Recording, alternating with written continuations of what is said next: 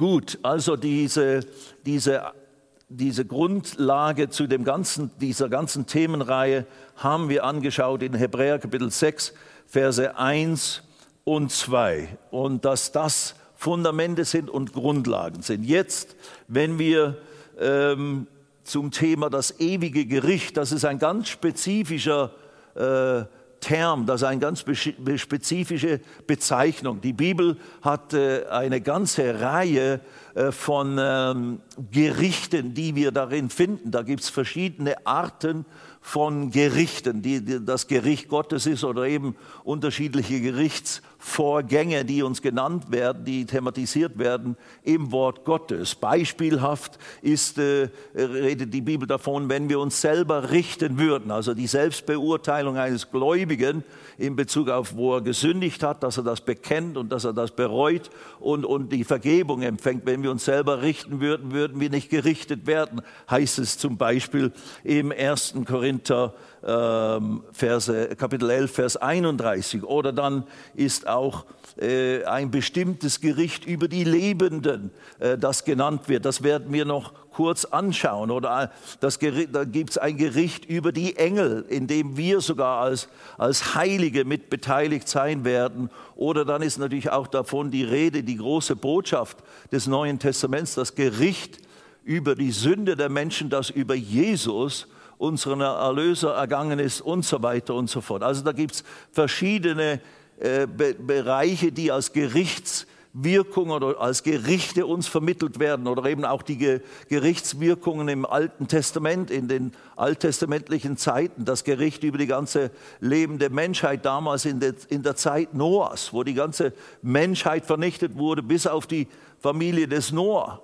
Und, und die Gerichte, die, denen das Volk Israel auch beispielhaft ausgesetzt war, wenn sie waren, äh, wenn, wenn sie nicht in den Wegen des Herrn gewandelt sind und so weiter. Also das sehen wir immer wieder, wie Gott Gericht geübt hat oder wie verschiedene Formen von Gericht in der Bibel erwähnt werden. Aber unser Thema, und das ist eben wichtig, wenn wir diese, diese Grund, diese Fundament äh, fundamentale Lehre, diese, diese sechs Themenbereiche, das ist, hat diesem, diesem spezifischen Betitelung das ewige Gericht. Und das ist ein ganz bestimmtes Gericht, das wir eben hier dann finden. Da, wir arbeiten uns jetzt dahin vor, äh, in Offenbarung Kapitel 20, Verse 11 bis 15.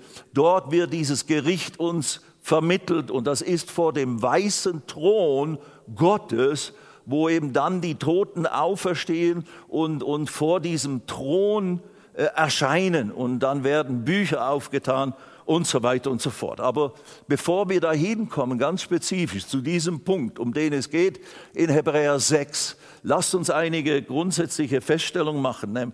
Ich möchte es so be bezeichnen, eine erste Wahrheit, die uns äh, begleiten muss oder die, die wir be mit bedenken müssen in, in dieser ganzen ernsthaften, seriösen Thematik, wenn wir über Gericht reden. Und eben meine Brüder haben gesagt, das muss, darüber muss der Stefan sprechen. Ich als Evangelist, ich bin ja immer derjenige mit dem Zeigefinger und wehe dir, wenn du, wenn du dich nicht versöhnen lässt mit Gott, dann wartet das ewige Gericht, die ewige Verdammnis, die Hölle auf dich. Ja, wir wagen es, wir Evangelisten wagen es, das noch zu sagen. Weil das ist die Wahrheit, das ist die Realität. Ja, gut, ich danke euch, liebe Brüder, für diese Ehre, dass ihr mir diese Thematik zugetraut habt im Namen Jesus. Ich nehme das als Kompliment. Ich möchte nicht scherzen, äh, weil es wirklich ein ernstes Thema ist und auch mir als Evangelist, der immer wieder mal die Hölle, äh, die Menschen vor der Hölle warnt, äh, fällt es nicht so ganz leicht, da leichtfertig darüber zu reden. Das wäre völlig falsch. Aber die erste Wahrheit, ähm, die wir uns äh, hier zu Gemüte führen, ist folgende. Im Hebräer Kapitel 9, im Vers 27, da steht dieser auch relativ bekannte Vers. Und wie es den Menschen bestimmt ist, einmal zu sterben, danach aber das Gericht. Also Gericht, das Gericht kommt für jeden Menschen, ganz gleich zu welcher Zeit er gelebt hat ob jetzt, ob im alten Bund, ob vor Abraham noch oder wann auch immer oder eben erst in der Zukunft oder in den späteren Dingen, die noch geschehen werden, bevor dieses ewige Gericht stattfindet. Jeder, der ein Mensch ist, der muss sterben. Das ist durch den Sündenfall ausgelöst worden. Der wird sterben und nach dem Tod, das ist nicht unbedingt sofort danach, äh, kommt das Gericht. Aber nach dem Sterben entsteht eine Phase des Wartens. Da gibt es unterschiedliche Interpretationen, wie das aussieht. Da sagt die Bibel einige Dinge dazu, können wir nicht alles betrachten. Aber dann kommt ein Gericht, dann kommt das Gericht. Also so, so sicher wie es ist, dass wir sterben müssen, müssen wir eines Tages vor dem Gerichtsstuhl Gottes stehen. Wow, das ist eine starke, große Wahrheit für jeden Menschen die es zu bedenken gilt. Dann aber gleich anschließend, das hat auch Bruder Mike letzten, äh, im, am letzten Freitag äh, immer wieder erwähnt, was ich sehr, sehr schön und sehr treffend und auch sehr eben auch biblisch zutreffend fand, aus Johannes Kapitel 5, Vers 24. Das Großartige bezüglich uns. Und ich möchte euch deswegen das gleich sagen, um euch wieder zu entspannen und in gewissem Sinne zu erleichtern, als Gläubige, du als Gläubiger, du als Gläubiger an Jesus, der bewusst Jesus als seinen Retter und Herrn irgendwann in sein Leben aufgenommen hat oder all die Menschen in der Vergangenheit und auch die im alten Bund, die nach Gottes Anweisungen und Angeboten der Versöhnung mit ihm, mit ihm über die alttestamentlichen Opferwege und den Glauben an Gott via dieser Offenbarung Gottes im alten Bund alle diese Menschen, die gläubig gestorben sind, die im Glauben an die Versöhnung mit Gott gestorben sind, alttestamentlicher Art oder eben im, im, Vorausschauen auf den kommenden Messias und wir jetzt neutestamentlicher Art im äh, Rückblick auf Jesus, äh, der das Gericht für mich ertragen hat. Für uns gilt diese Aussage in Wahrheit und das ist eine großartige Wahrheit und die müssen wir der ganzen Welt vermitteln. Nämlich im Johannes Kapitel ähm, äh, 5, Vers 24. Wahrlich, wahrlich, und hier spricht Jesus, ich sage euch, wer mein Wort hört und glaubt dem, der mich gesandt hat, der hat ewiges Leben und kommt nicht ins Gericht,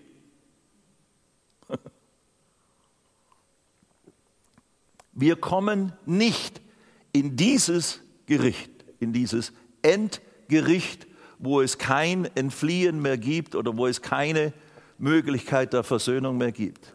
Da sind wir schon entflohen. Der mich, äh, wer mein Wort hört und glaubt dem, der mich gesandt hat, der hat ewiges Leben und kommt nicht ins Gericht, sondern er ist aus dem Tod in das Leben übergegangen. Halleluja.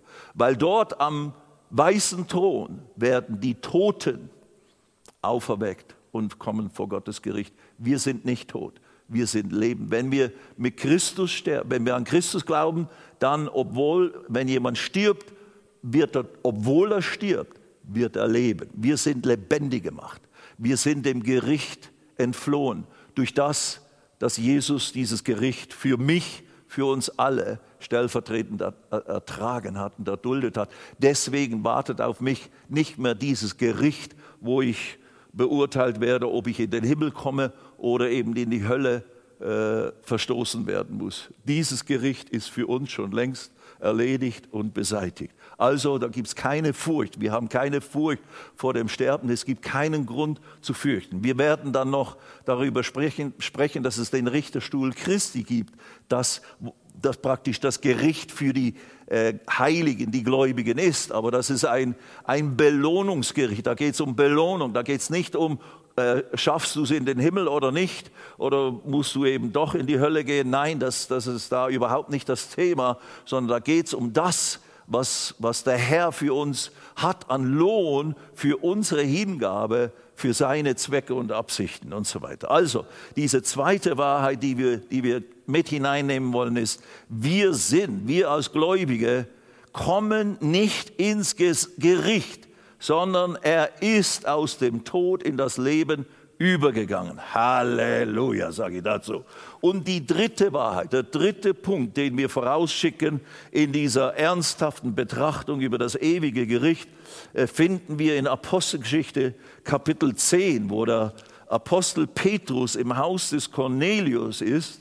Das ist diese erste, praktisch könnte man sagen, Evangelisation, neutestamentliche Evangelisation, wo ein jüdischer äh, Messias-gläubiger Mensch, der Petrus, äh, zu, zu Nichtjuden äh, ins Haus geht und ihnen das Evangelium verkündigt. Und, und da äh, hat eine praktisch eine neue, neue Zeit begonnen. Das war erstmalig, dass ein Jude äh, es wagte, unter der Anweisung und Führung des Heiligen Geistes dorthin zu gehen, zu Cornelius, der ein gottesfürchtiger Mann war. Großartige Geschichte, kennen die meisten von euch. Lasst uns lesen, nur diesen einen Satz aus dem Kapitel 10, Apostelgeschichte Kapitel 10, finden wir das im Vers 42 in seiner Predigt da, in seiner Verkündigung des Evangeliums an, an diese versammelten Freunde und, und Familie von Cornelius, spricht der, der Petrus und sagt hier unter anderem, Vers 42, und er hat uns befohlen, dem Volk zu predigen und eindringlich zu bezeugen, dass er, die Rede ist von Jesus, Jesus hat uns befohlen, dass er Jesus, der von Gott verordnete Richter der Lebenden und der Toten ist. Also Jesus ist der Richter, vor dem wir stehen, der Lebenden und der Toten. Das ist auch nicht nur so ein Sammelbegriff, sondern das ist tatsächlich habe ich selber auch erst gelernt, äh, das bezeichnet zwei verschiedene Gerichte. Der Lebende, das ist ein bestimmtes Gericht, worüber die Rede ist in Matthäus Kapitel 25. Das werden wir gleich kurz betrachten. Äh, beim, beim Kommen des Herrn am Ende der, der Trübsalzeit äh, und so weiter, da werden die Nationen versammelt und die, die jetzt, die damals, die da in der Zeit gelebt haben und die werden von ihm gerichtet. Das sind die Lebenden. Und äh, er ist der Richter, dass er der von Gott verordnete Richter der Lebenden, das ist dieses bestimmte Gericht dort, Ende der Trübsalzeit, direkt vor dem Beginn des Millenniums, da ist dieses Gericht, werden wir kurz anschauen, und dann der Toten, das ist wiederum das ewige Gericht, am Ende der Zeit, wo nach diesem Gericht hört diese, diese Zeitepoche der Schöpfung Gottes, hört auf, kommt zu Ende und dann heißt es im Kapitel 21 Offenbarung, dann kommt, dann schafft Gott einen neuen, neuen Himmel und eine neue Erde und das neue Jerusalem kommt herab und, und die alten Dinge sind nicht mehr. Das ist Offenbarung 21 in Offenbarung Kapitel 20 ist dieses letzte Gericht der Toten, die da auferweckt werden und vor den Thron Gottes kommen. Aber wir schauen das gleich noch in einer Chronologie an. Aber der Punkt hier ist, Jesus ist der von Gott verordnete Richter der Lebenden und der Toten. Also Jesus, und, und wenn man das bedenkt, Jesus nicht ein zorniger Gott. Jesus ist nicht die Manifestation eines zornigen Gottes äh, oder eines, wie soll ich sagen, heißglühenden, ungeduldigen, beleidigten Gottes oder sowas. Nein, genau das Gegenteil. Jesus ist der barmherzige, gütige Menschenfreund, der gekommen ist, der alles verlassen hat, was ihn auszeichnete als Gott, um so zu werden wie wir, um uns aus unserem selbstverursachten Schlamassel herauszuholen und zu erlösen. Dieser Jesus ist der Richter über die Lebenden und die Toten. Er ist unsere Gerechtigkeit. Er ist unser Fürsprecher. Er ist unsere äh, Heiligung. Er ist unsere Erlösung. Er ist alles, äh, was wir brauchen. Das ist der Richter der Lebenden und der Toten. Und er wird nicht vor den, er wird nicht vor den Verlorenen stehen, äh, in dem Sinne, als böser Gott. Er wird heiligen, gerechten Zorn haben. Das ist Eigenschaft Gottes, ganz klare Sache, muss so sein. Äh, aber er ist der barmherzige, gütige Richter, dem es das Herz zerbricht, wenn ein Mensch stirbt, ohne dass er sich hat versöhnen lassen hier in diesem Leben durch sein Opfer mit dem lebendigen Gott. Ja, anyway, also der Richter ist Jesus. Aber es gibt eben Gesetzmäßigkeiten, die können wir nicht einfach sagen, ja Herr, jetzt erbarm dich meiner oder sowas, sondern nein, wir können nur auf der Basis der Wahrheit und der Offenbarung dessen, was nötig ist, wie Gott, was Gott getan hat, was sein muss, damit Gott uns überhaupt vergeben kann in unserer Schuld. Also, der Mensch muss sterben und danach kommt das Gericht. Zweitens, wir kommen nicht ins Gericht als Gläubige an Jesus, Preis sei Gott. Drittens, Jesus ist der Richter über die Lebenden und die Toten. Und damit wir hier jetzt nicht äh, verwirrt werden, möchte ich jetzt anfangen mit einer gewissen Chronologie der letzten Tage oder der letzten, des Endes der Zeit.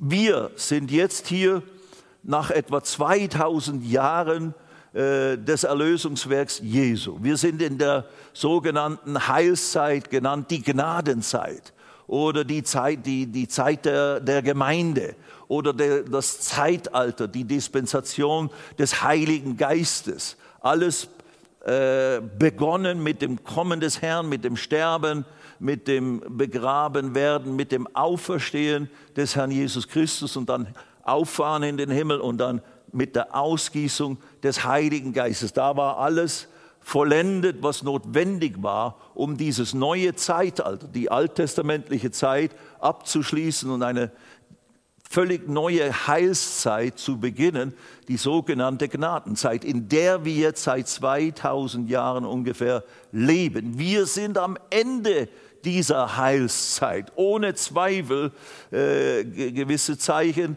die da prophetisch vorausgesagt sind, äh, schon lange voraus, äh, sind erst jetzt in unserer Zeit geschehen. Vieles muss noch äh, sich manifestieren, aber gewisse, könnte man sagen, Zeitpunkte, die entscheidend sind. Und für mich ist das äh, einer der wesentlichen Zeitpunkte, ist, ist eben die, die Tatsache, dass Israel wieder zu, einem, äh, zu einer Nation ge, geworden ist und dass, dass Gott buchstäblich die Juden wieder zurückbringt in ihr verheißenes Land, dort im Nahen Osten. Das ist 1948 geschehen durch UNO-Beschluss. Das ist ein ganz wesentlicher, äh, könnte man sagen, Startschuss für die letzten Tage gewesen. Und, und diese Generation oder diese, dieser Zeitabschnitt mit dem Beginn äh, des Zurückkommens des Volkes Israel und, und all diesen Dingen, die jetzt geschehen und auch jetzt, ich meine, äh, vieles ist Interpretation natürlich, aber wir, Jesus hat ja gesagt, wir sollen, wir können auch das Wetter beurteilen, wie es morgen wird anhand von gewissen Zeichen und Symptomen und Erscheinungen, äh, die wir wahrnehmen. Dann wissen wir, wie können wir voraussagen, wie es morgen wird. Wenn ihr das schon könnt, warum könnt ihr nicht die Zeichen der Zeit erkennen in Bezug auf das Kommen des Herrn? Aber eben, wir können natürlich nicht wissen den Tag und die Stunde, das ist ja auch ganz eindeutig. Da wollen wir uns nicht vergreifen, aber die Zeit, dass es Ende ist, dass wir ganz am Ende sind, dass wir buchstäblich in den letzten Stunden, in Anführungsstrichen, äh, dieses Zeitalters der Gnade der Gemeinde sind, das ist für mich gar keine Frage. Und jetzt mit diesen ganzen Vorgängen der, der letzten ein, zwei und ja, der letzten Jahre, äh, wo so Dinge sich so zuspitzen, äh, das sind für mich der Beginn dieser letzten Wehen vor dem Kommen des Herrn. Eines der wesentlichen Faktoren auch ist, das Evangelium muss gepredigt werden, allen Ethnien, allen Ethnos zu einem, zu einem Zeugnis, mit, mit, mit, also mit Krafterweisung des Geistes, das muss noch in der ganzen Welt geschehen, zumindest bis zu einem gewissen Grade.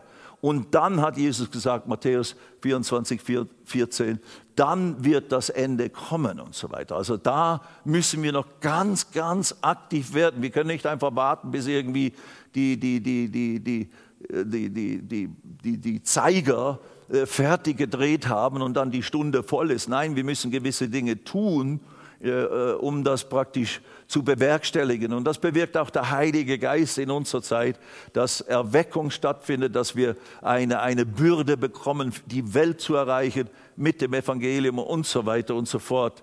Äh, so, das, das führt alles dazu oder das ist alles Bestandteil dieser letzten Tage. Aber lasst uns jetzt mal diese Chronologie anhand der Schrift, und ich kann es natürlich nicht ausführlich tun, das, da, dazu, darüber könnte man wochenlang äh, äh, Kurse halten. Pastor John macht das immer wieder mal und äh, vielleicht wäre das auch mal was für Felsenfeste über eben die letzten Dinge, äh, die Endzeitstudien und so weiter. Wir wollen nur verdeutlichen, wann ist dieser Zeitpunkt, wann wird dieses ewige Gericht sein und was sind die, die Abläufe der letzten Zeit. Also, wir sind jetzt am Ende der Gnadenzeit, der sogenannten Gnadezeit, Gnadenzeit, das ist unsere Zeit.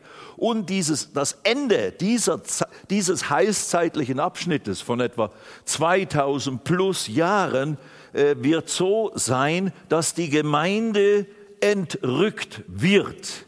Die Entrückung der Gemeinde. Und dazu finden wir ganz konkrete Aussagen, die in meinen Augen sehr spezifisch sind und auch leicht in dem Sinne verständlich sind, obwohl es übernatürliche Vorgänge sind.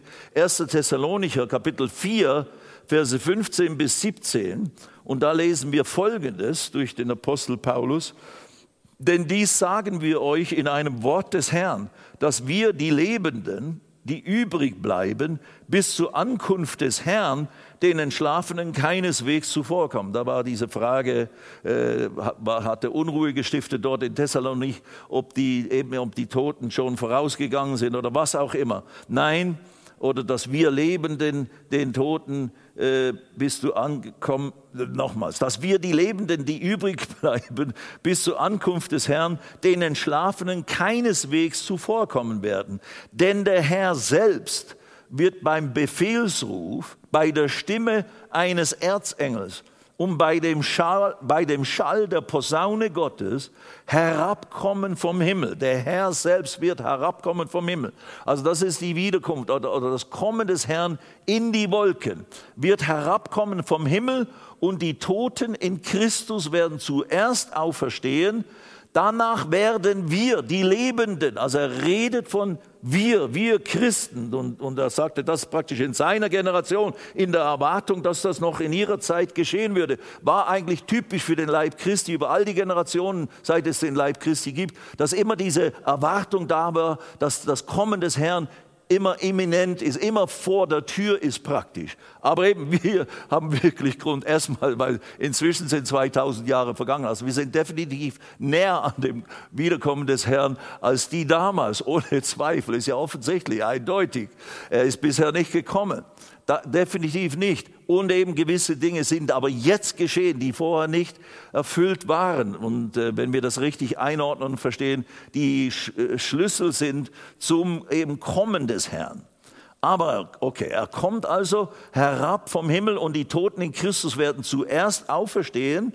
Danach werden wir, die Lebenden, und wenn das jetzt hier stattfinden würde in den nächsten Tagen, Wochen oder Jahren, dann wären wir am Leben und wir, die lebenden Christen, die Gläubigen, die übrig bleiben, zugleich mit ihnen entrückt werden in Wolken dem Herrn entgegen in die Luft und so werden wir alle Zeit beim Herrn sein. Also, sein. also das ist ein ganz konkreter äh, geistlicher Vorgang, dass die, die, die Gläubigen, die zu der Zeit, wo Jesus wiederkommt in den Wolken, um seine Gemeinde zu sich zu holen, da werden die toten Gläubigen der letzten 2000 Jahre oder auch die alttestamentlichen Gläubigen, weiß ich jetzt nicht alles ganz genau, aber die werden auf alle Fälle auferweckt werden und zusammen mit uns, die dann hier am Leben sind, das wird eben in einem Nu, in einem Augenblick praktisch, in einem Twinkling of an Eye heißt es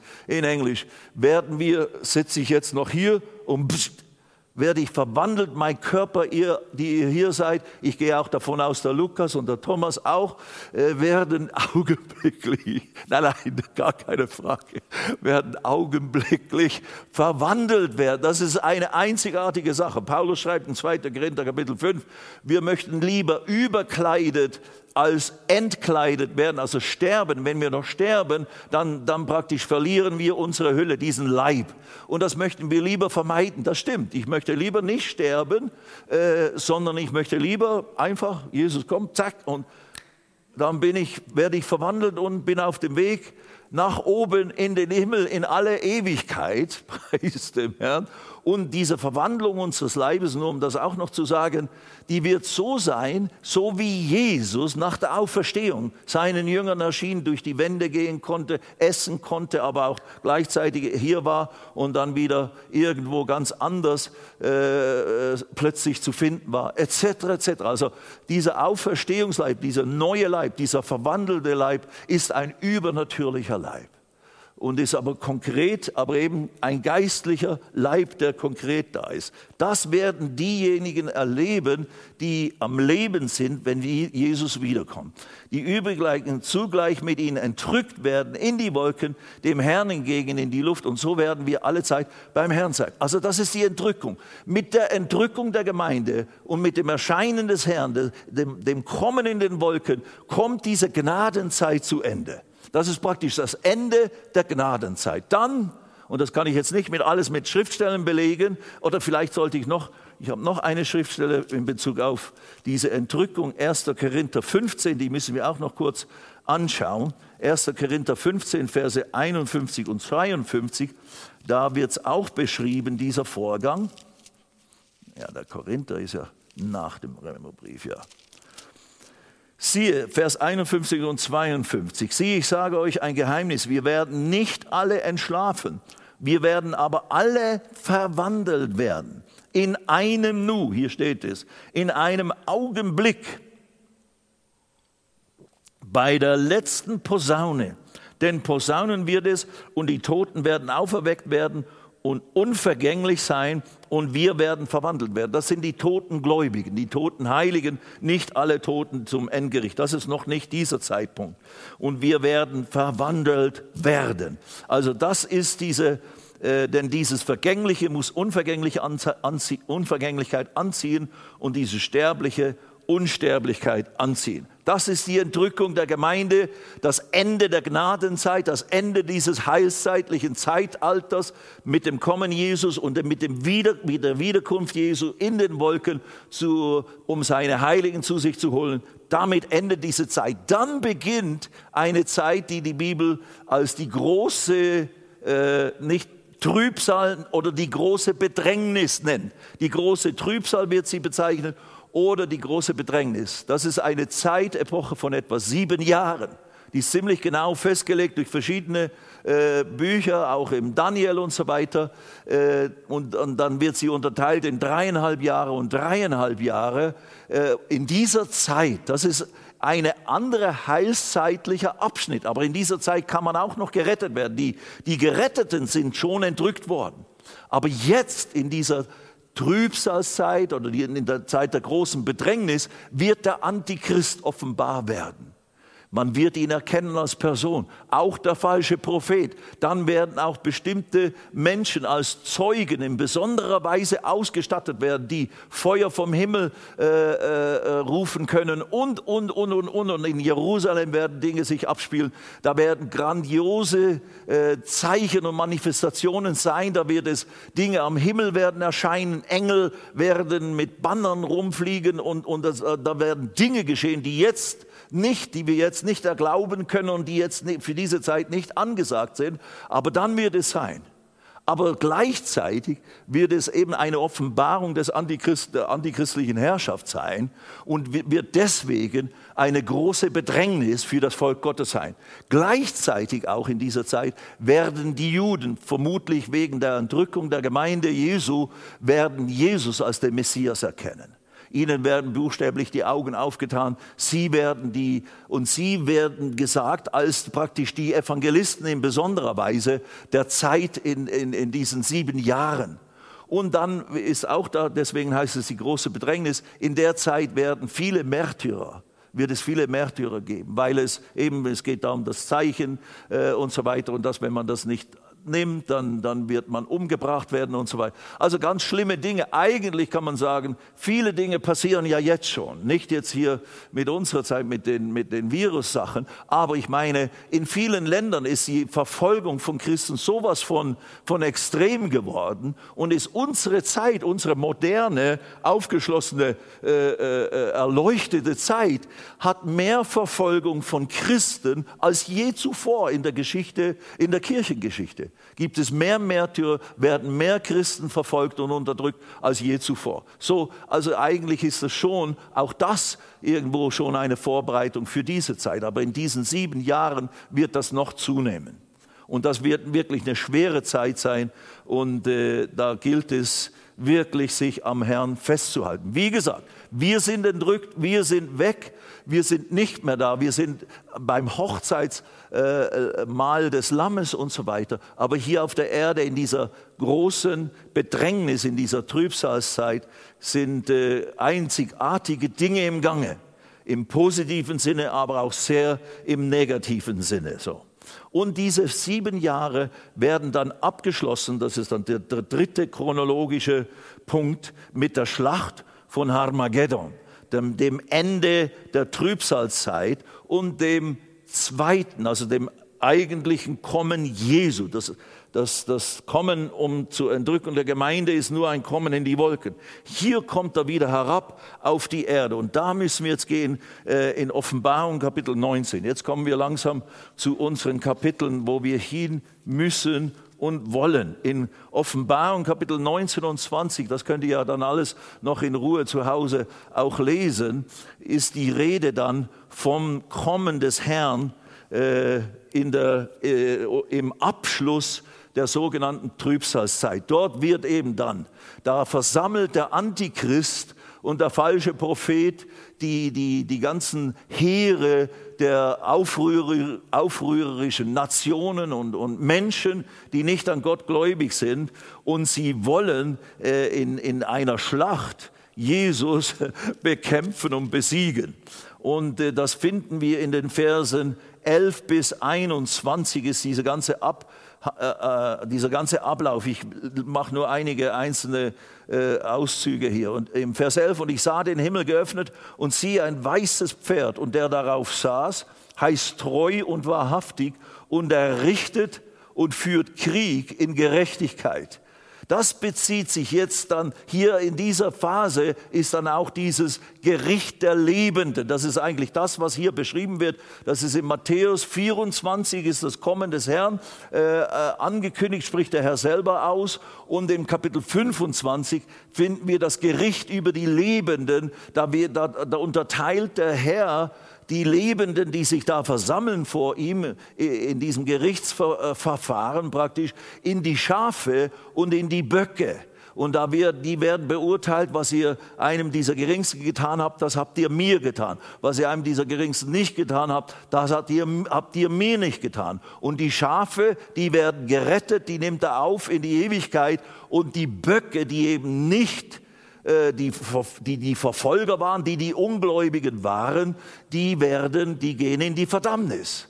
Und die, die, die Guten, die, die Schafe sind nicht deswegen Schafe, weil sie Gutes getan haben, sondern die guten Werke waren nur die Auswirkungen ihres Glaubens an Jesus. Das sind die Menschen, die in diesen sieben Jahren zum Glauben an Jesus gekommen sind, durch die Juden. Und die Juden selber natürlich, die, die Jesus als Messias erkannt haben und dann andere dazu gewinnen, das sind die Gläubigen. Das sind dann praktisch die Schafe, die anderen sind die Ungläubigen, die sich hier versammeln.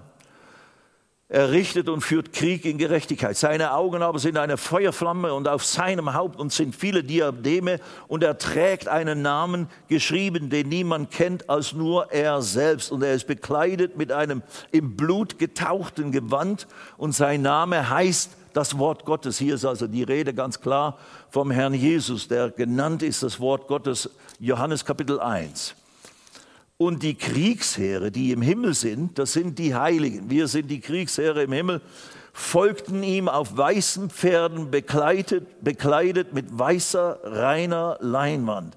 Und aus seinem Mund geht ein scharfes Schwert hervor, damit er mit ihm die Nationen schlage und er wird sie hüten mit eisernem Stab. Und da tritt die Kälte des Weines, des Grimmes, des Zornes Gottes, des Allmächtigen. Und er trägt auf seinem Gewand und an seiner Hüfte einen Namen geschrieben, König der Könige und Herr der Herren. Ich lese weiter. Vers 17. Und ich sah einen Engel in der Sonne stehen und er rief mit lauter Stimme und sprach zu allen Vögeln, die hoch oben am Himmel fliegen, kommt her, versammelt euch zum großen Mahl Gottes, damit ihr Fleisch von Königen fresst und Fleisch von Obersten, Fleisch von Mächtigen und Fleisch von Pferden und von denen, die darauf sitzen und Fleisch von allen sowohl von Freien als auch Sklaven, sowohl von Kleinen als auch Großen. Das sind also all die Heere, die sich mit dem Antichristen praktisch versammelt haben, um gegen den, den Messias, den Erlöser, zu kämpfen in dieser Endschlacht Harmageddon, versammelt und äh, um, um, um ihn zu bekriegen. Ist natürlich eine totale Farce, weil Folgendes wird geschehen. Und eben, das sind kleine und große, berühmte Freie und Sklaven. Und ich sah das Tier, das ist der, der, der, der, Titel für den Antichristen, und die Könige der Erde und ihre Heere versammelt, um mit dem, der auf dem Pferd saß und mit seinem Heer Krieg zu führen.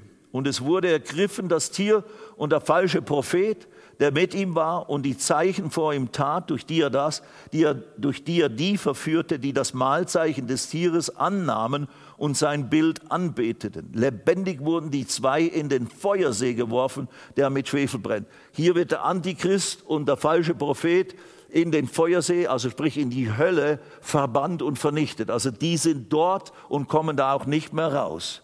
Und die übrigen, Vers 21, und die übrigen wurden getötet, das sind die Menschen mit ihnen, äh, getötet mit dem Schwert, das aus dem Mund dessen hervorging, der auf dem Pferd saß, und alle Vögel wurden von ihrem Fleisch gesättigt eine, eine wahnsinnige Dramatik. Eine, ja, das ist der größte Film, das, das dramatische Filmszenario, was man sich da vorstellen kann. Danach sind ja auch Filme äh, gedreht worden oder, oder Dinge inszeniert worden und so weiter. Und äh, gut, wir wissen nicht endgültig, was ist teilweise auch bildhaft, was ist illustrativ, aber eigentlich gibt es keinen wesentlichen Grund, das alles nur so als Typologie zu betrachten sondern es sind Vorgänge, die hier sich so abspielen und, und die in dem, in dem Sinne auch so geschehen werden. Und das ist am Ende der siebenjährige Trübsal. Und dann kommt der nächste, das ist also die Schlacht von Harmageddon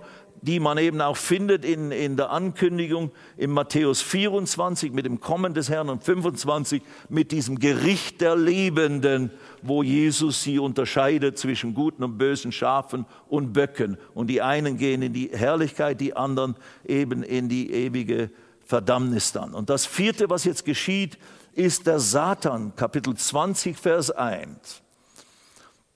Der Satan wird für tausend Jahre gebunden, genau nach diesem Vorgang von dieser letzten Schlacht.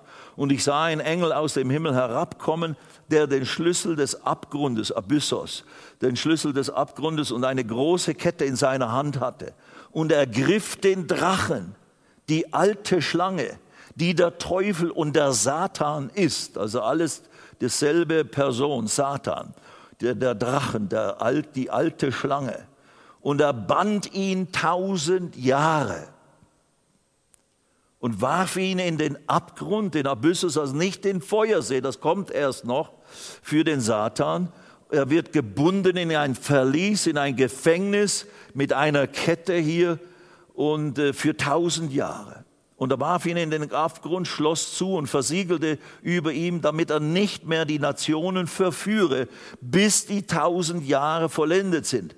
Nach diesem muss er für kurze Zeit losgelassen werden. Also uns wird gesagt, der Teufel wird hier gebunden in dieser Endschlacht und, und, und er wird gebunden in diesen Abyssos, der falsche Prophet, der, der, Antichrist ist im Feuersee und auch all die Leute, die da schon Gericht, das Gericht, der, die Lebenden, die vom Herrn Jesus hier gerichtet werden, sind auch schon äh, in den Feuersee verbannt, soweit wir das hier beurteilen kann, können. Aber jetzt kommt ein, ein tausendjährige Phase, das Millennium, die, ein, das tausendjährige Friedensreich des Herrn Jesus, das hier auf dieser Erde noch äh, etabliert wird. Und das sehen wir hier im Vers 1. Und ich sah einen Engel aus dem Himmel, nee, nee, nee im Vers 4, äh, Entschuldigung. Äh, Kapitel 20 sind wir Offenbarung, Vers 4. Und ich sah Throne und sie setzten sich darauf und das Gericht wurde ihnen übergeben. Throne, das sind die Throne für die Heiligen, die mit Jesus und die Märtyrer aus der Trübsalzeit, die mit Jesus im tausendjährigen Reich zusammen herrschen, eine Friedensherrschaft äh, hier ausüben auf dieser Erde. Und das Gericht wurde ihnen übergeben und ich sah die Seelen derer, die um des Zeugnisses Jesu und des, um, um des Wortes Gottes willen enthauptet worden waren. Und die, welche das Tier und sein Bild nicht angebetet und das Mahlzeichen nicht an ihre Stirn und an ihre Hand angenommen hatten, und sie wurden lebendig und herrschten mit dem Christus tausend Jahre. Vers 5. Die übrigen der Toten wurden nicht lebendig. Sie, die Toten, die nicht gläubig waren, die in, in der Trübsalzeit nicht gläubig wurden und auch vorher gestorben waren als Ungläubige, die wurden noch nicht lebendig, die werden erst hier lebendig. Die übrigen der Toten wurden nicht lebendig, bis die tausend Jahre vollendet waren. Dies ist die erste Auferstehung. Also die erste Auferstehung, das sind die Heiligen, die hier auferstehen, aus der Trübsalzeit und so weiter. Glückselig und heilig, wer Teil hat an der ersten Auferstehung. Über diese hat der zweite Tod keine Macht, sondern sie werden Priester Gottes und des Christus sein und mit ihm herrschen die tausend Jahre. Und dann kommt der, der nächste Punkt, der, das, das äh, Millennium, das Ende des Millenniums, da wird der Teufel nochmals losgelassen. Der wird aus seinem äh, Verlies herausgelassen, um nochmals, das ist ja das Erstaunliche und wir können es natürlich nur deuten, wie, wie das hier alles uns vermittelt wird.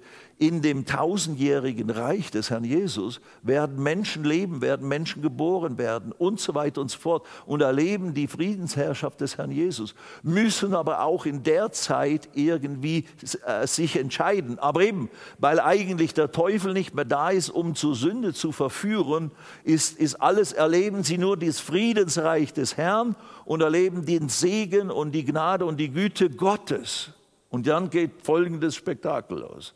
Vers 7, Kapitel 20. Und wenn die tausend Jahre vollendet sind, wird der Satan aus seinem Gefängnis losgelassen werden und wird hinausgehen, die Nationen zu verführen, die an den vier Ecken der Erde sind, also die Nationen, die jetzt im tausendjährigen Reich da sich befanden. Den Gog und den Magog, um sie zum Krieg zu versammeln. Das ist der Teufel, der versucht wieder die Menschen äh, zum Krieg gegen Gott zu versammeln. Deren Zahl ist wie der Sand des Meeres. Und sie zogen herauf. Und das ist das Verrückte und Erstaunliche, dass die Menschen doch, obwohl sie jetzt tausend Jahre praktisch oder wie lange sie eben auch dieses Friedensreich dann erlebt haben, wann sie geboren wurden, erleben sie die Güte und die, die Herrlichkeit des Herrn und einzigartige Dinge in diesem tausendjährigen Reich, die wir an unterschiedlichen Stellen äh, teilweise beschrieben finden und lassen sich dann doch durch die Verführung Satans wieder in Rebellion und Auflehnung gegen Gott verführen. Und sie zogen herauf auf die Breite der Erde und umzingelten das Heerlager der Heiligen und die geliebte Stadt, Jerusalem natürlich, und Feuer kam aus dem Himmel herab und verschlang sie. Zack. In dem Sinne alles ruckzuck erledigt. Also du hast keine Chance gegen den lebendigen Gott. Du hast keine Chance gegen Jesus zu bestehen. Und warum sollte man? Warum sollte man auch? Das ist ja das Unglaubliche, was hier äh, sich darstellt und auch in unserer Zeit immer wieder so scheinbar so schwierig scheint, Menschen davon zu überzeugen, sich der Güte Gottes auszusetzen und seine Gnade zu erfahren. Nun gut. Also das Feuer fiel vom Himmel und verschlang sie. Vers 10. und der Teufel, der sie verführte, wurde, jetzt wird er, in den Feuer- und Schwefelsee geworfen, wo sowohl das Tier als auch der falsche Prophet sind, und sie werden Tag und Nacht gepeinigt werden von Ewigkeit zu Ewigkeit. Da kann man sagen, ein verdientes Urteil. Und trotzdem tun sich viele Menschen damit schwer. Wie kann ein Gott der Liebe das wirklich wollen? Das kann doch nicht immer und ewig sein. Wie gesagt, es gibt keinen Grund anzunehmen, dass es irgendwie anders ist. Und wenn wir, wir verstehen halt Gottes Heiligkeit und Gerechtigkeit nicht. Wir sehen, wir verstehen sein ewiges Wesen nicht. Wir sind selber Sünder. Wir kommen selber aus diesem sündigen äh, Umfeld und, und, und, und Verhalten und, und Eigenschaften in uns. Und deswegen ist uns die Heiligkeit und Gerechtigkeit Gottes oftmals schwer äh, zugänglich oder haben wir Schwierigkeiten, das richtig einzuordnen. Aber wir können nichts anderes tun, als das Wort Gottes für uns gelten lassen und, und so stehen lassen, wie es hier steht. Vers 11. Und ich sah einen großen weißen Thron. Jetzt kommen wir zu unserem eigentlichen Punkt. Ich sah einen großen weißen Thron und den, der darauf saß, der Herr Jesus, vor dessen Angesicht die Erde entfloh und der Himmel und keine Stätte wurde sie für sie gefunden. Die Erde entfloh und der Himmel und also alles wird aufgemacht und alles ist jetzt bloß und offenbar das geistliche Reich vor dem geistlichen Reich Gottes und diese Geister dieser Toten. Und ich sah die Toten, Vers 12, und ich sah die Toten, die Großen und die Kleinen, vor dem Thron stehen und Bücher wurden geöffnet. Und ein anderes Buch wurde geöffnet, welches das des Lebens ist, das Buch des Lebens. Und die Toten wurden gerichtet nach dem, was in den Büchern geschrieben, geschrieben war, nach ihren Werken. Das ist eben das gerechte Gericht. Kein Mensch, kein sündiger Mensch wird sagen, das ist ungerecht, dass du mich verurteilst für das, was ich getan oder eben nicht getan habe, sondern jeder wird genau gerecht, ge, ge, nach, dem, nach Gerechtigkeit beurteilt und gerichtet werden. Und jeder wird natürlich schuldig sein, weil durch Werke kann man nicht gerecht werden vor Gott. Und ihre Werke, obwohl sie gute Werke von mir aus teilweise auch hatten, werden nicht genügen, um diesen Zustand der Verlorenheit zu verändern. Das, das ist auch gar nicht das Ziel hier, das ist schon zu spät. Die waren eben bei dieser ersten Auferstehung nicht dabei. Und das Meer gab die Toten, die in ihm waren, und der Tod und der Hades gaben die Toten. Das sind eben diese Bereiche der geistlichen Welt, wo die unterschied in unterschiedlichen Zeiten diese Geister der Menschen, die schon gestorben sind, aufbewahrt wurden. Äh, gab die Toten, die in ihm waren, der Toten, der Hades gaben die Toten, die in ihnen waren, und sie wurden gerichtet, ein jeder nach seinen Werken. Und der Tod und der Hades wurden in den Feuersee geworfen. Dies ist der zweite Tod, der Feuersee. Das ist der endgültige, das ist die Hölle, der Feuersee. Das ist die endgültige Trennung, der endgültige Gerichtsort für alle Unerretteten, für den Teufel und all seine Kumpanen und all die Unerretteten. Das ist eben das Wahnsinnige, das ist, das ist das Dramatische, das ist die Dramatik, die wir kaum erfassen können, die uns aber irgendwo mit der Hilfe des Heiligen Geistes erfassen muss, damit wir eben wissen, was lauert? Was ist die Gefahr für einen Menschen, der nicht Jesus angenommen hat, der Jesus nicht als seinen Retter und Herrn angenommen hat? Das kann man gar nicht genügend betonen. Möge Gott uns helfen, das richtig einzuordnen. Und wenn jemand nicht geschrieben gefunden wurde in dem Buch des Lebens, das ist eigentlich das entscheidende Kriterium. Die Werke verurteilen sie, ja. Aber es wird auch da Abstufungen geben. Manche sind schlimmer gewesen als andere, werden dementsprechend, so ist es auch zu verstehen wohl, äh, in, in, in unterschiedlichen Kategorien verurteilt und verdammt werden. Aber alles in dem eben endgültigen Zustand. Wer aber nicht gefunden wurde äh, in dem Buch des Lebens, so wurde er in den Feuersee geworfen. Keine Alternative. Da gibt es kein Fegefeuer, da gibt es keinen Zwischenraum. Das ist für den Teufel und hier ist für die, die Nichtgläubigen, die nicht ganz so schlimm waren. Nein, leider. Das Problem ist nicht nur die Werke, das Problem ist der geistliche Zustand. Wenn du nicht von neuem geboren bist, kannst du das, nicht in das Reich Gottes hineinkommen. Und die neue Geburt findet nur statt durch, dass man Jesus als seinen Retter und Herrn annimmt. Und dann, das war's. So wurde er in der Feuersee geworfen. Im Kapitel 21, Vers 8 heißt es auch noch, aber den Feigen und Ungläubigen und mit Gräueln befleckten und Mördern und Unzüchtigen und Zauberern und Götzendienern und allen Lügnern ist ihr Teil in dem See, der mit Feuer und Schwefel brennt. Das ist der zweite Tod. Der zweite Thessalonicher Brief hat auch noch eine Beschreibung von diesem, von diesem Zustand oder von diesem Ort des Gerichts, äh, wo eben auch einfach die Ungläubigen drin sind und die, die die Christen verfolgt haben und so weiter und so fort eine Tragödie, ein, ein Drama. Und eben wir, man kann sich damit kaum äh, richtig befassen, weil das, ist, das könnte einem ja richtig depressiv machen und so weiter.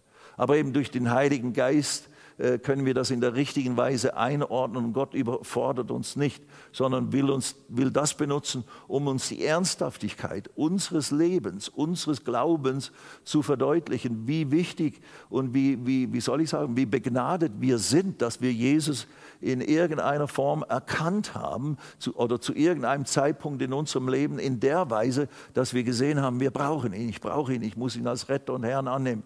Wenn Sie, wenn du das noch nie getan hast, unbedingt zu Jesus kommen. Es ist, er, er, droht dir nicht. Nein, das sind einfach Fakten und Realitäten, die uns die ewig, das ewige Wort Gottes, das nicht aufgelöst wird. Hier äh, heißt es am Schluss, kein Wort von diesem Buch äh, der, der Offenbarung darf weggetan werden oder abgeschwächt werden oder ergänzt werden, sondern es steht alles für sich. Und, und, und so gilt es, das ernst zu nehmen. Und eben Jesus bietet ja nicht jetzt hier enges Leben an, sondern Leben in wahrer Freiheit, in wahrem Überfluss, wo du wahres Leben erlebst, was man vorher nie für möglich gehalten hätte, auch ich nicht und so weiter und so fort. Nun gut, also das ist das, das, das, das Gericht am weißen Thron. Das ist das ewige Gericht. Und ich sah einen großen weißen Thron und den, der darauf saß, vor dessen Angesicht die Erde entfloh und der Himmel und keine Stätte wurde für sie gefunden. Das ist, wovon wir reden, das ewige Gericht, wo letztlich die ganze Menschheit, die ganzen Toten, die also nicht schon auferstanden war oder entrückt wurden und so weiter in der ersten Auferstehung oder in der Entrückung der Gemeinde, das sind die Menschen, die sind vor diesem Throngericht. Um sie geht es. Gott in dieser Zeit, dass wir uns so viele wie möglich von ihnen mit dem Evangelium von Jesus erreichen. That's the point. Jetzt muss ich noch einen letzten Punkt, äh, wir sind praktisch am Ende der Zeit, aber einen allerletzten Punkt möchte ich doch noch geben, nämlich aus 1. Korinther Kapitel 3 über den Richterstuhl Christi, äh, der, der auf uns in dem Sinne wartet, nicht bedrohlich, sondern eben wo uns unsere Belohnung ausgeteilt wird. Ich lese mal zuerst aus 2. Korinther Kapitel 5, Vers 10. Äh, dort, heißt, dort schreibt der Paulus, denn wir müssen alle vor dem Richterstuhl Christi offenbar werden, damit jeder empfange, was er durch den Leib vollbracht. Dementsprechend, was er getan hat, es sei Gutes oder Böses. Und hier ist eben nicht so wie Sünder, die nicht gerettet sind, äh, die dann nach ihren Werken beurteilt werden, sondern hier geht es eigentlich, wir sind die Geretteten, wir kommen vor den Richterstuhl Christi, der ist ein Gnadenthron, der ist ein Gnadenstuhl, wo uns äh, unsere Belohnung gibt. Im 1. Korinther 3 wird das noch deutlicher. Äh, Gutes und Böses möchte ich so sagen, ob, ob du den Willen Gottes getan hast oder nicht und den kann man äh, zu unterschiedlichen Graden auch wieder erfüllen. Und das ist abhängig von unserer persönlichen Entscheidung und Hingabe an den Herrn. Und, da, und das kann von mir aus ein wachsender Prozess sein, wo wir anfänglich noch recht fleischlich sind und manches nicht begreifen und noch viel eben Fleischeswerke äh, vollbringen, die dem Herrn nicht so gefallen und wir es noch gar nicht so richtig begreifen. Und dann machen wir eben, kommen wir in diesen Prozess der Heiligung, des Erneuerns unseres Denkens, des Begreifens. Was will denn der Herr alles von mir? Und wie wichtig ist denn mein Leben? Und wo wir lernen, unseren Leib dem Herrn als lebendiges Opfer zur Verfügung zu stellen, in seinem Werk, in seiner Gemeinde, in einer Ortsgemeinde, als im Dienst in der Ortsgemeinde, im Dienst an den Gläubigen und dann mit der Gemeinde im Dienst an dieser Welt um uns herum und eben bis ans Ende der Welt. Darum geht es hier. Das wiederum ist ein Prozess, wo wir immer äh, ich sag mal, heiliger oder besser werden und dementsprechend eben auch dann entlohnt werden. Das wird deutlich eben im 1. Korinther Kapitel 3 äh, ab Vers, ich lese jetzt mal Vers 12, wenn aber jemand auf den Grund, oder ein, einen anderen Grund heißt es im Vers 11, kann niemand legen außer dem, der gelegt ist, welcher ist Jesus Christus. Wenn aber jemand auf den Grund Gold, Silber, kostbare Steine, das sind drei äh, edle Produkte, Gold, Silber, kostbare Steine, dann kommen drei Dinge, die im Feuer nicht bestehen, Holz, Heu, Stroh. Wenn aber jemand auf den Grund Gold, Silber, kostbare Steine oder Holz, Heu, Stroh baut, so wird das Werk eines jeden offenbar werden. Denn der Tag, das ist wieder dieser Tag des Gerichts, der Endabrechnung, hier bei uns nicht bedrohlich, sondern der Tag, wo die, der, der, der Lohn ausgeteilt wird, praktisch der Lohnbeutel. Denn der Tag wird es klar machen, weil er in Feuer geoffenbart wird und wie das Werk eines jeden beschaffen ist. Und hier sind Christen gemeint, hier sind Gläubige gemeint, nicht Ungläubige. Wie das Werk eines jeden beschaffen ist, Gold, Silber, kostbare Steine oder Heu, Holz oder Stroh. Wenn jemand äh, äh, beschaffen ist, das wird das Feuer erweisen. Wenn jemands Werk bleiben wird, das er darauf gebaut hat, so wird er Lohn empfangen. Wenn jemand das Werk verbrennen wird, weil es eben nicht im Geiste war, nicht nach dem Willen Gottes war, nicht nach dem, was Gott eigentlich mit mir geplant hat, und da kommt es dann nicht nur auf Leidenschaft oder Hingabe drauf an, sondern eben, man muss auch unterscheiden, ist denn das überhaupt, was ich tue oder was ich meine tun zu sollen für den Herrn, der Wille des Herrn? Ist das überhaupt der Wille des Herrn oder ist es nur mein Wille, meine Ambition? Ist es wirklich Gottes Vision und Wille oder mache ich nur etwas, um mich selbst zu befriedigen oder Bestätigung zu bekommen. Das wäre, selbst wenn es was Gutes ist, aber eigentlich nicht dem Willen Gottes für mein Leben oder in dieser Situation zumindest entspricht, dann wird es nicht bestehen können. Da, da können wir dann auch nichts beschönigen in dem Sinne. Aber es ist auch nicht schwer, dem Herrn zu dienen. Es, mein Joch ist sanft, meine Last ist leicht. Kommt, lernt von mir. Ich bin demütig und sanftmütig, von Herzen demütig und will euch lehren und beibringen, wie ihr mir wohlgefällig leben und für mich arbeiten oder mir dienen könnt. Ihm und das, eben, was hat er gesagt? Kommt, folgt mir nach, ich will euch zu Menschen führen. Er will, alles dient letztlich mit, es hat alles das Ziel, um Menschen, die jetzt Jesus noch nicht kennen, noch nicht als Retter und Herrn angenommen haben, um die vor dem ewigen Gericht zu bewahren. My Lord. Wenn jemands Werk verbrennen wird, so wird er Schaden leiden. Also es wird nichts übrig bleiben. So wird er Schaden leiden. Es wird nichts, keinen Lohn daraus geben. Es wird verbrennen, es wird Asche übrig bleiben.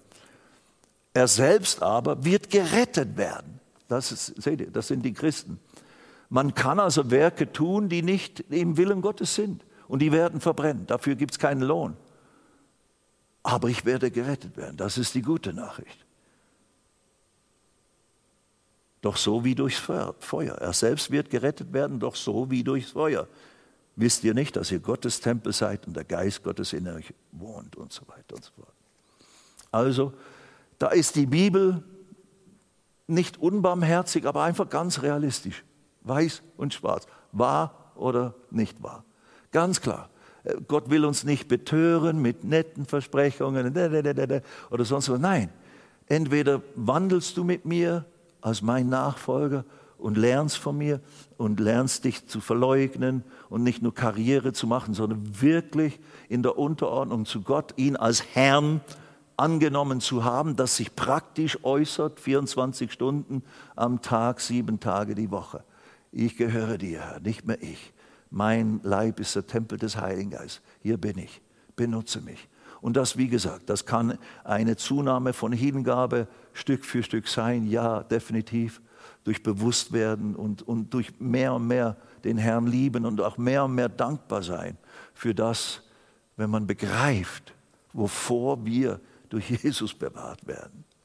Das wünsche ich uns allen von ganzem Herzen, dass wir das mehr denn je begreifen und dass wir uns freuen darüber, dass wir keine Angst vor diesem ewigen Gericht haben müssen. Und auch keine Angst vor dem Richterstuhl Christi, sondern dort ist unser Herr und Heiland, den wir lieben, dem wir unser Leben in aller Unvollkommenheit zur Verfügung gestellt haben und der uns immer wieder vergibt und der sehr geduldig und barmherzig und gütig und gnädig ist, my Lord, aber der auch fähig ist, in uns wunderbare Dinge hervorzubringen, durch seine Gnade, durch sein Werk in uns.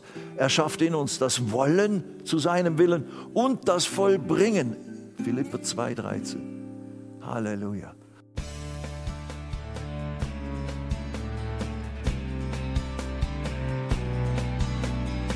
Liebe Zuhörer, das war ein Ausschnitt eines Gottesdienstes hier im Gospel Life Center. Auf unserer Website www.gospellifecenter.de können Sie die Notizen für diese und andere Predigten nachlesen und sich über die Arbeit von Gospel Life Center informieren. Wir wünschen Ihnen Gottes Segen.